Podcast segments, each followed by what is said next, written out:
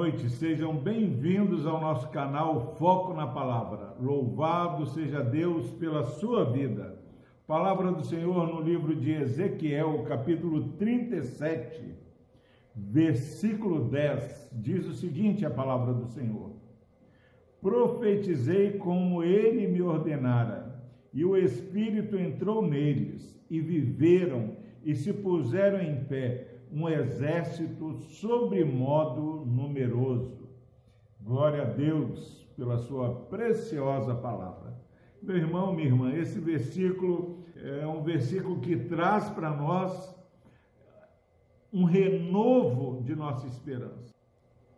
Agora, pela segunda vez, Ezequiel profetiza e sempre como o Senhor ordenou não dá para minimizar, subestimar, meu irmão e minha irmã, a importância da obediência a Deus. Às vezes nós é, falamos, não, mas é, é, é só um detalhe. E deixamos de lado, ah, não, isso não é bem assim. Mas para que esses ossos sequíssimos fossem impactados, a mensagem precisaria nascer de um coração obediente ao Senhor. Isso conforta a minha vida, porque eu já há, há quase um ano nós estamos aqui é, diariamente compartilhando essas mensagens no Foco na Palavra. E como é, há uma pressão, uma tentação para que você pregue qualquer mensagem, que muitas vezes deixemos a mensagem de lado e comecemos a, a brincar, falar piada, mas há uma batalha espiritual. E essa batalha espiritual, famílias têm sido feridas, famílias têm sido destroçadas, destruídas porque muitas vezes ainda não ouviram a mensagem como Deus ordena. E aqui, meus irmãos, quando Ezequiel profetizou como Deus ordenou, o Espírito entrou neles. E a mensagem atualizada é do Novo Testamento, a mensagem atualizada para os nossos dias é aquela mensagem onde nós temos a certeza de que temos o Espírito Santo quando nós reconhecemos que uma vida é que não está em obediência ao Senhor é uma vida que está morta nos seus delitos e pecados. Quantas pessoas no padrão humano, são pessoas boníssimas, às vezes padrão de vida. E nós achamos que não precisamos nem falar que não há um justo sequer. Meu irmão, minha irmã, o Espírito entrou neles e esse vale de ossos secos foi transformado, eles se colocaram de pé um exército sobremodo numeroso.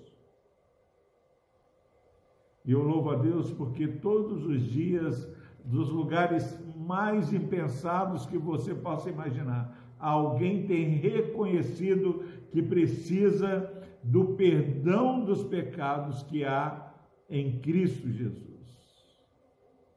Só vamos ter o Espírito Santo quando reconhecemos que somos pecadores, mas que Cristo morreu na cruz para nos salvar, e recebemos a Jesus como Senhor e Salvador de nossas vidas. Pasmem, há pessoas que ainda perguntam: salvar de quê? Eu tenho um bom emprego, eu tenho saúde, eu tenho uma família bonita, salvar de quê?